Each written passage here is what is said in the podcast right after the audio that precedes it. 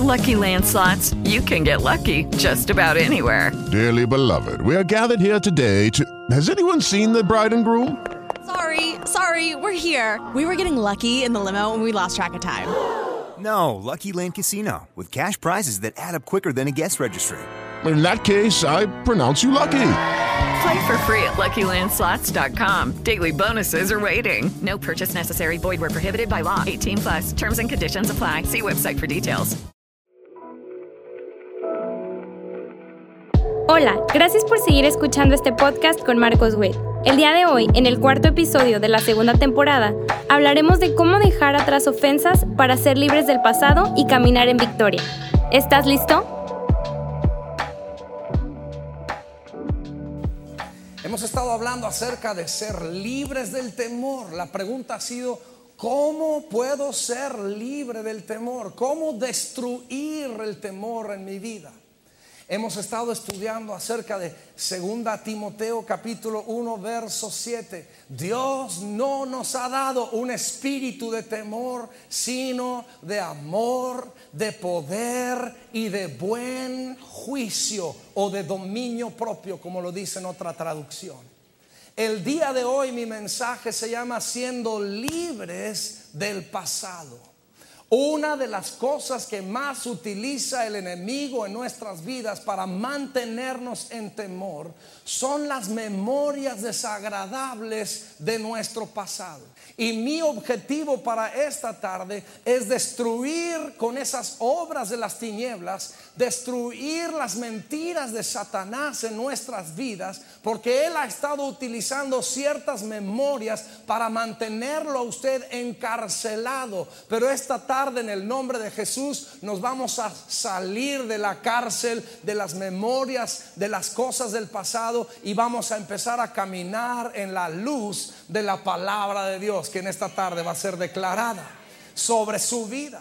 Usted y yo necesitamos aprender que hay ciertas cosas en nuestro disco duro. Algunos tienen su disco más duro que otros, no sé si me explique pero cada uno tenemos un disco duro y cada uno de nosotros tenemos la oportunidad de poder entrar a nuestro disco duro y decirle, esta memoria o este archivo yo la quiero sacar de aquí. Usted tiene el poder en sus manos de decidir en qué va a pensar y en qué no va a pensar. El enemigo es muy astuto de utilizar memorias desagradables para mantenerlo a usted encarcelado. Por ejemplo, si alguien en su pasado le hizo a usted algún daño y usted ha estado pensando en eso y usted ha estado meditando eso y lo ha tenido ahí en su corazón, usted necesita pedirle al Señor que le dé las fuerzas para saber perdonar a esa persona y dejar eso en el pasado.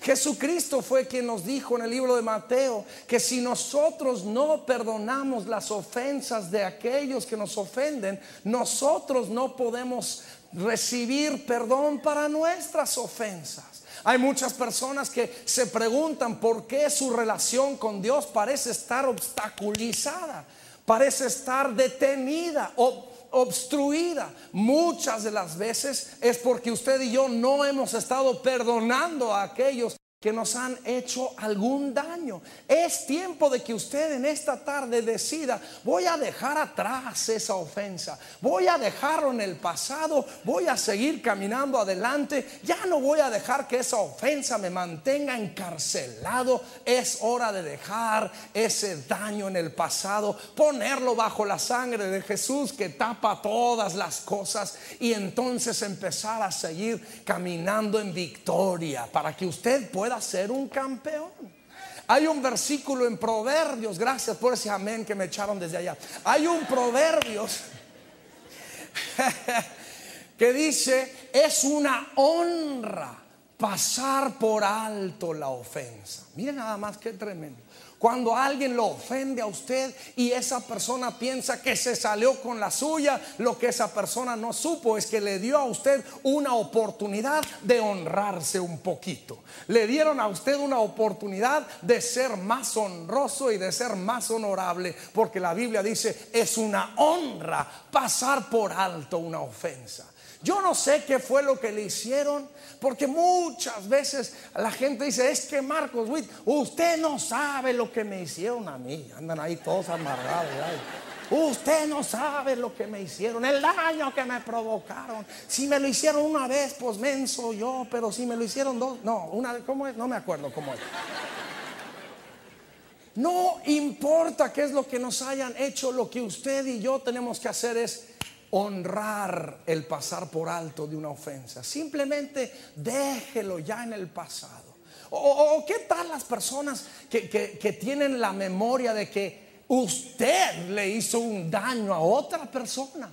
Eso también es una memoria que el enemigo puede utilizar en nuestras mentes para mantenernos encarcelados y viviendo en temor. Híjole, algún día me van a descubrir.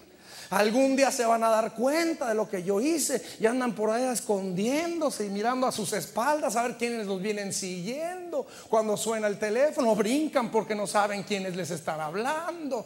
Eso también es algo que el enemigo utiliza para mantener a las personas en temor. Hay una palabra mágica. Cuando se trata de que usted en algún pasado le hizo un error a alguien, hay una palabra que se encuentra en la Biblia y es una palabra tremenda. Y es la palabra restitución.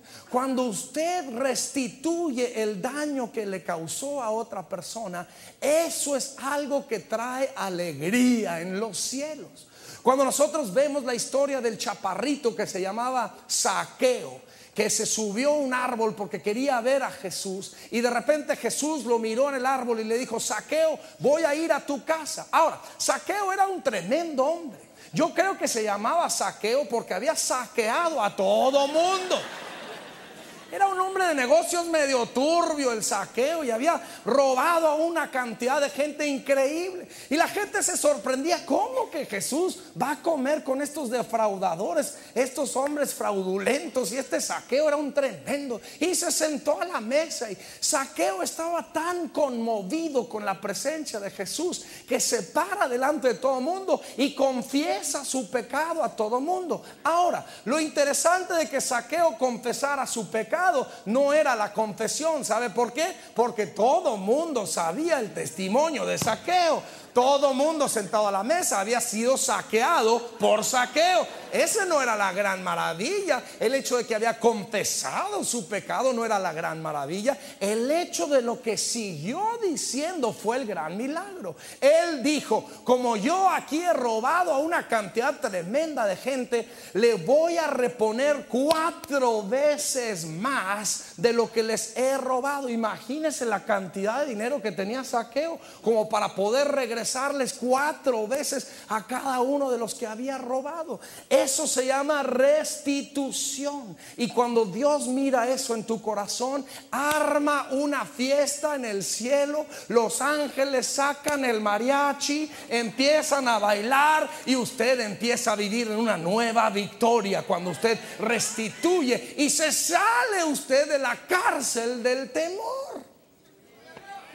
Dice usted, Marcos Witt, la persona a quien yo le hice daño ya se murió. Bueno, gloria a Dios.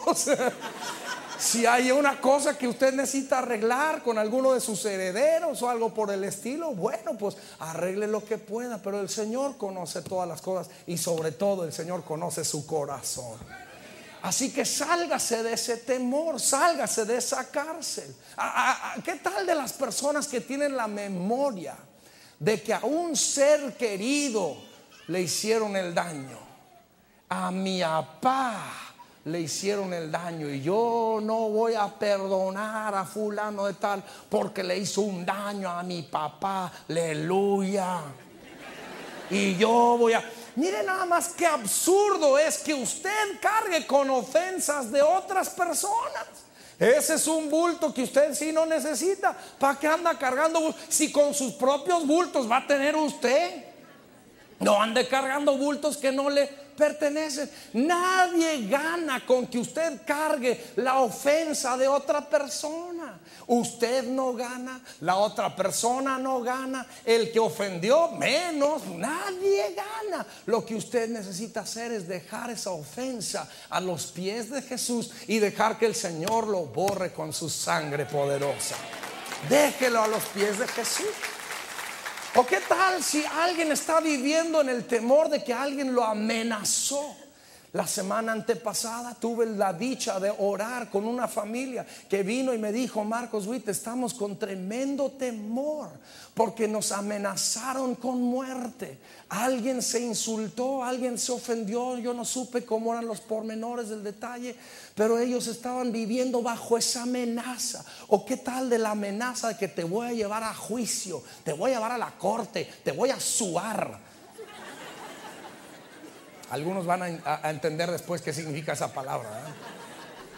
Y, andan con esa carga, con ese dolor, andan preocupados de que a lo mejor me, me, amenazaron, a lo mejor me meten a la cárcel, a lo mejor me matan. Ay Señor, ¿qué le voy a hacer? Señor, ayúdame. Y andan viviendo bajo ese temor porque alguien los amenazó. Mi consejo para ustedes es esto. La Biblia dice que el acusador de los hermanos se llama el diablo. Y si alguien anda utilizando su voz para acusarte, para señalarte, tú necesitas salir ir a la luz y dejar que la luz de la palabra arregle todos tus asuntos. Pero sobre todo quiero darte este consejo. Tú necesitas cantar la palabra de Dios, tú necesitas orar la palabra de Dios, tú necesitas declarar la palabra de Dios, necesitas llenar tu ambiente de la palabra de Dios, tu casa necesita ser llena de la palabra de Dios, tu carro necesita ser llena de la palabra de Dios, todo tu ambiente necesita ser llena de la palabra de Dios. Tú necesitas empezar a declarar versículos como ese que dice, ningún arma forjada en tu contra prosperará y toda lengua que se levante contra ti en juicio será condenada en el nombre de Jesús. Tú empiezas a declarar la palabra, empiezas a cantar la palabra, empiezas a orar la palabra y literalmente la palabra de Dios te va a recoger la palabra de Dios Dios tiene la llave para abrir esa cárcel y dejarte libre en el nombre de Jesús. Es el poder que hay en la palabra. Aleluya. Órala, cántala, declárala, memorízala y te vas a salir de esa cárcel del temor. Esa acusación, ese juicio ya no va a tener fuerza ni poder sobre ti. Otra de las memorias que utiliza el enemigo tremendamente en contra de una mayoría de la gente es el rechazo. Alguien un día te hizo el fuchi. Alguien un día te rechazó. Alguien un día te miró con viscos. Lo que no sabías es que era visco el pobre. No tenía de otra. Pero el enemigo utiliza eso en nuestras vidas para que nosotros digamos, mira cómo me vio mira cómo me rechazó. Y nos sentimos chiquitos, nos sentimos humillados. Mire, yo en ninguna manera estoy tratando de minimizar el dolor que viviste cuando te rechazaron. Todos en algún momento de nuestra vida hemos sentido el rechazo. En alguna ocasión yo les he platicado a ustedes acerca de que cuando yo era niño yo tenía un don tremendo de mojar mi cama todas las noches. Era una habilidad, ese sí, ahí sí yo era talentoso, quiero que sepan. Yo conocía muy bien ese canto que dice, ríos correrán. Todas las noches en mi cama corría un río. Fluía desde mi interior, como dice la Biblia, ¿verdad? De su interior correrán ríos de agua viva. Yo conozco bien ese texto. Y yo me acuerdo cuando me pusieron el apodo, me llamaron el meón. Y me decían de cosas y me se burlaban de mí. Yo les he dicho a alguna gente que mi mamá alguna vez quizá pensó que en lugar de llamarme Marcos me hubiera puesto Simeón, porque pues, ese era mi testimonio. ¿Se dan cuenta? Ahora, yo, ahora yo me puedo... Perdón. Ahora yo me puedo reír, pero yo les aseguro que en ese entonces yo no me estaba riendo. Era una cosa seria, especialmente cuando yo empecé a crecer y me hice más grande, cumplí 12, 13, 14 años y todavía estaba yo mojándome la cara. Una cosa tremenda. Todos mis vecinos sabían del problema porque las sábanas amanecían en el tenderero como testimonio a las naciones ahí de una cosa. Y mire, el usted sabe muy bien que el rechazo se siente feo. Cuando se burlan de uno se siente feo. Ah, pero muchos años después, Dios a mí me dio la victoria sobre ese rechazo. Y hay una cosa tremenda que yo leí en el libro de Primera a los Corintios que dice que Dios usa lo vil, lo menospreciado, lo débil, lo que no es, lo necio, para que Él pueda llevarse toda la gloria de nuestra vida. ¿Se da cuenta? Dios usa al menospreciado. Dios usa al rechazado. Ahora yo les digo a las personas, si alguien lo rechazó a usted, le hicieron un tremendo favor porque lo convirtieron en un candidato para ser usado de la gloria de Dios. Aleluya. Así que, si todavía no lo han rechazado, Señor, que les toque esa experiencia para que Dios lo pueda usar a usted. Oh, ¿qué tal el abandono? Mm. Qué tremendo problema de abandono tenemos en nuestra querida América Latina. Y cómo el enemigo utiliza la memoria del abandono. Yo estaba hablando ayer con un joven que su papá los dejó cuando él, cuando él era chiquito y no lo conoció hasta que tenía 17 años de edad. Pero esa es la historia de muchos de nosotros. ¿Qué pasó, papá? Él tenía tantas preguntas cuando lo conoció, tantos años después. ¿Por qué nos dejaste? ¿Por qué te fuiste? Qué tremendas historias y cómo el enemigo puede utilizar esas historias en nuestra contra. Él utiliza esas memorias en nuestra contra y vivimos en el temor, vivimos en la zozobra, vivimos en esa oscuridad de no saber por qué. Y entonces puede suceder algo muy triste y eso es que entra, entra a nuestra vida la amargura, entra a nuestra vida el rencor. Yo busqué la palabra rencor en el diccionario y significa resentimiento tenaz resentimiento tenaz. Usted sabe lo que es la tenacidad, ¿verdad? Cuando algo se agarra de algo y es así que no lo suelto. Y ahí está el resentimiento y no te suelto y no te suelto y no te suelto. Y, usted anda con ese resentimiento también y no te suelto resentimiento y no te suelto. Hay alguna gente que le gusta el resentimiento. Se sienten a gusto con el resentimiento. Es como así como su chupetito. Están ahí con el resentimiento. Y eso el enemigo lo utiliza. Quiero decirte algo con toda seguridad. El resentimiento no está ayudando a nadie. No te está ayudando a ti. Han comprobado que el resentimiento, la amargura, el odio son bases muy claras para traer cáncer a su vida física, para traer enfermedades a su vida. De nada está sirviendo ese resentimiento. Déjelo en el pasado y vamos caminando hacia nuestro futuro en el nombre de Jesús. De nada le está sirviendo ese resentimiento. La venganza. Qué terrible es la venganza. Y nunca me vuelvo a dejar otra vez. Y si me lo vuelven a hacer, yo me voy a desquitar en el nombre de Jesús. El Señor lo declara con toda claridad. Él dice, mía es la venganza, dice el Señor.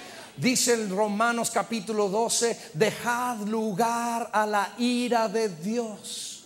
Mía es la venganza, dice el Señor, yo repagaré. ¿Cómo me acuerdo cuando las personas le preguntan a mi mamá? Porque mi papá fue muerto cuando yo tenía dos años de edad, lo mataron. Y mi mamá, muchos de sus familiares le dijeron, ¿por qué te estás regresando al país que mató a tu marido? ¿Por qué estás haciendo eso? Y mi mamá reconoció que si ella no regresaba al país que había muerto, matado a su marido, el odio, el resentimiento, la amargura pudo haber entrado a su vida. El primer, eh, la primera emoción que uno tiene es quererse vengar, quererse desquitar. Pero yo le quiero asegurar una cosa: si usted se desquita, si usted practica la venganza, no está dejando que Dios se encargue de las cosas. Y le tengo un flachazo de noticias. Dios puede mucho mejor con las cosas que usted jamás podrá. Dios sabe ejecutar mejor la venganza que usted jamás podrá. Amén. Deje lugar, dice la palabra de Dios, a la ira de Dios. El odio, como lo odio, no lo aguanto, que no se me pare enfrente. No lo puedo ver ni en pintura, no lo puedo ver ni en la sopa. El odio significa antipatía y aversión. Y luego también dice, deseando el mal para el otro. Ojalá le vaya mal. Ojalá nunca pueda salir adelante por lo que me hizo.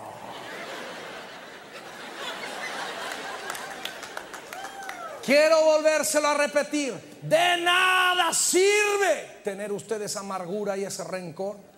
A usted no le está sirviendo. Y le quiero asegurar una cosa. A la persona contra la que usted le tiene el rencor tampoco le está sirviendo. A lo mejor esa persona ni siquiera sabe que usted está enojado con él. ¿Cómo me sorprende? A veces han venido conmigo y me han dicho, Marcos Witt, yo antes lo odiaba a usted. Ay, gracias por decírmelo. Les digo. No me gustaba su música, me habían dicho que su música tocaba al revés, era música del diablo. Y por eso tóquenlo al derecho, les digo. ¿Para qué lo anda tocando al revés, hombre? Se oye más bonito al derecho de todas maneras, hombre. Y yo digo, ¿pa- ¿para qué me vienen a decir si me odiaban y me perdonaron? Y yo no sé por qué me tenían que perdonar, pues, ni siquiera me lo digan. Y usted anda cargando ese odio. Ahí trae su bultote de odio. Ahí, ahí voy con mi odio, ahí voy con mi odio. Qué lindo me veo, ¿no? La otra persona ni siquiera se da cuenta de su odio y usted ahí anda cargando el odio. Suéltelo, se lo imploro en el nombre de Jesús. Suéltelo y deje que el Señor lo deje libre. Libre para vivir en victoria. Libre para caminar con la cabeza levantada. Libre para tomar la tierra. En el nombre de Jesús. Suéltelo. ¡Ay! ¡Ay! Ya me emocioné. Ay, un día, un día hace muchos años, cuando apenas me empezaban a criticar. Ya estoy curtido de las críticas. Pero yo fui le, le conté mi historia a un hombre que yo quiero mucho, que se llama Don Fermín García. Y yo le decía, Don Fermín, ¿por qué dijeron eso de mí? Si ni siquiera es cierto. Y don Fermín García, que es un hombre que tiene años en la palabra de Dios, un gran predicador. Él es un hombre así grandote, gran- cabello blanco, blanco. Me decía, ah, Marquito. Me decía Marquitos. Nada más él. Marquitos me dice, no pelees tú las batallas. Deja que el Señor pelee tus batallas. Porque si tú peleas tus batallas, mi hijo, el Señor no las puede pelear. Pero si tú no las peleas, Él pelea por ti. Deja que el Señor pelee tus batallas. Dele fuerte ese aplauso a nuestro Señor. Gracias, Señor. Gracias, Señor. Voy a terminar dejándoles este versículo. Dice Isaías, no te acuerdes de las cosas pasadas. Dígalo conmigo en voz alta, no te acuerdes de las cosas pasadas. He aquí, yo hago cosa nueva. Pronto saldrá la luz. He aquí hago cosa nueva, dice el Señor. Usted ya no se acuerde de esas memorias del pasado, ya no se acuerde de esas ofensas, ya no se acuerde de ese abandono, ya no se acuerde de ese rechazo. El Señor está haciendo una cosa nueva en su vida. Déjeselo al Señor. Déjeselo al Señor en el nombre de Jesús. Yo voy a pedir que estén todos sobre sus pies si son tan amables. No quiero terminar este programa sin darle a usted una oportunidad de hacer a Jesús el Señor de su vida. Ore conmigo de la siguiente manera. Señor Jesús, te entrego mi vida entera. Quiero que tú seas mi Señor. Entra en mi corazón. y hazme una, una persona nueva. Si usted oró esa oración, la Biblia dice que usted acaba de nacer de nuevo. Lo felicito por esa decisión. Y lo invito a que se una a un grupo cristiano donde le enseñe la palabra de Dios. Y hasta la próxima ocasión, que Dios te bendiga. Queremos conocerte. Envía tus preguntas y cómo ha impactado tu vida este mensaje a testimonios.mwmedia.co.